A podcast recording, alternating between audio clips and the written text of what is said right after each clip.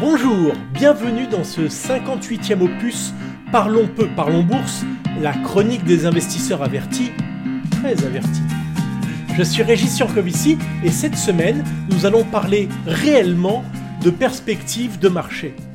Je dis réellement parce que lors de ma précédente chronique, il s'agissait de vous dire que ce que vous lisiez ou entendiez était plus souvent des analyses assez intéressantes la plupart du temps, mais rarement des perspectives, car il n'y a pas de projection, ou trop rarement, dans le futur. La critique est aisée, mais l'art est difficile, et il est temps de partager avec vous ce que nous pensons des marchés financiers. Et je dois vous dire que j'ai une vision bien plus nuancée qu'il n'y a quelques mois.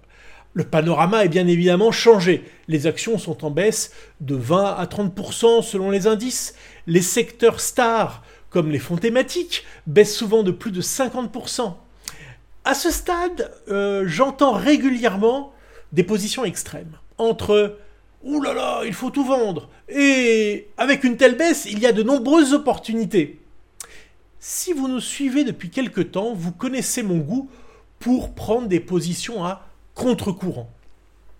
Il pourrait donc être tentant de vous suggérer d'acheter. Le pessimisme est partout, les indices sont survendus ou pas loin de l'être, mais ce n'est pourtant pas ma recommandation.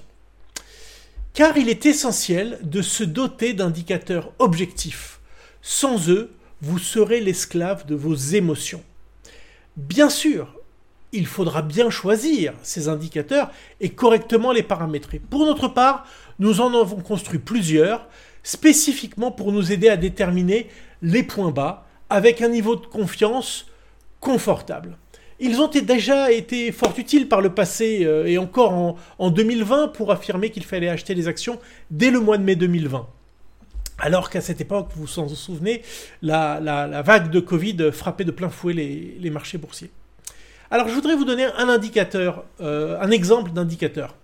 Le pétrole. Il est intéressant parce qu'il porte en lui des indications sur le dynamisme économique, sur l'inflation et des tensions géopolitiques. En général, il évolue en trois temps. Et c'est le cas depuis plus d'un demi-siècle.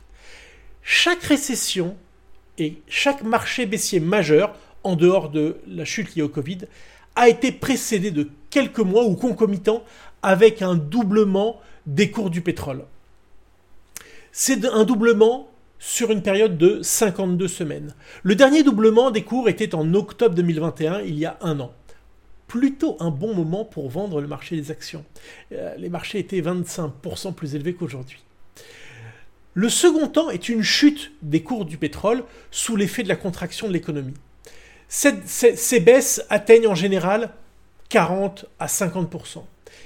Et c'est seulement lors de la troisième phase, une phase de stabilisation, qu'il devient intéressant d'acheter des actions. Actuellement, nous sommes en plein milieu de la seconde phase et encore, la baisse est ralentie par les tensions géopolitiques. Selon cet indicateur donc, il est bien trop tôt pour acheter. Mais le timing de l'indicateur n'est pas précis.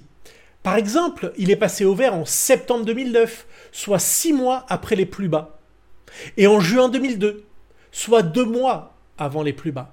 Donc il serait totalement naïf de croire qu'un seul indicateur peut prévoir les marchés mais il serait encore plus ridicule de s'en priver. Alors, il y a un autre indicateur euh, dont je voudrais vous parler, mais qui est vraiment moins quantitatif, mais peut-être qui a une finesse un peu plus euh, précise. Eh bien, c'est en général lorsque les mauvaises nouvelles ne font plus baisser les marchés qu'il convient de se porter à l'achat. Vous savez, le moment où le consensus baissier est très marqué, mais où il ne comprend pas les raisons de la hausse. Il fait appel aux hedge funds, aux algorithmes pour expliquer la hausse. Eh bien, ce sont des séances très utiles. Et jeudi dernier, le 13 octobre, est un bon exemple. La publication des chiffres d'inflation, apparemment décevants, n'a pas empêché les marchés américains de se retourner et remonter violemment dans des volumes inconnus depuis plusieurs mois. C'est un signal très encourageant. Alors en conclusion, je dirais qu'à ce stade, il est difficile d'avoir un avis tranché, même si je, ne suis pas normand. Euh, souvenez-vous, en début d'année, l'avis était très tranché et très négatif. La plupart de nos indicateurs, comme le pétrole, mais il y en a beaucoup d'autres, sont encore dans le rouge. Réinvestir dès maintenant est à réserver aux audacieux qui seront en mesure de contrôler leurs pertes et ou qui pourront étaler leurs achats sur plusieurs semaines, voire plusieurs mois. Je vous laisse avec ma pensée de la semaine. La chance sourit aux audacieux, dit l'adage. Pour ma part, je recommande aux audacieux de se fier à des indicateurs solides plutôt que de compter sur leur chance. Allez, très bonne semaine à tous. N'oubliez pas, les 55 premiers épisodes de Parlons peu, parlons bourse sont disponibles en livre sur Amazon. À la semaine prochaine.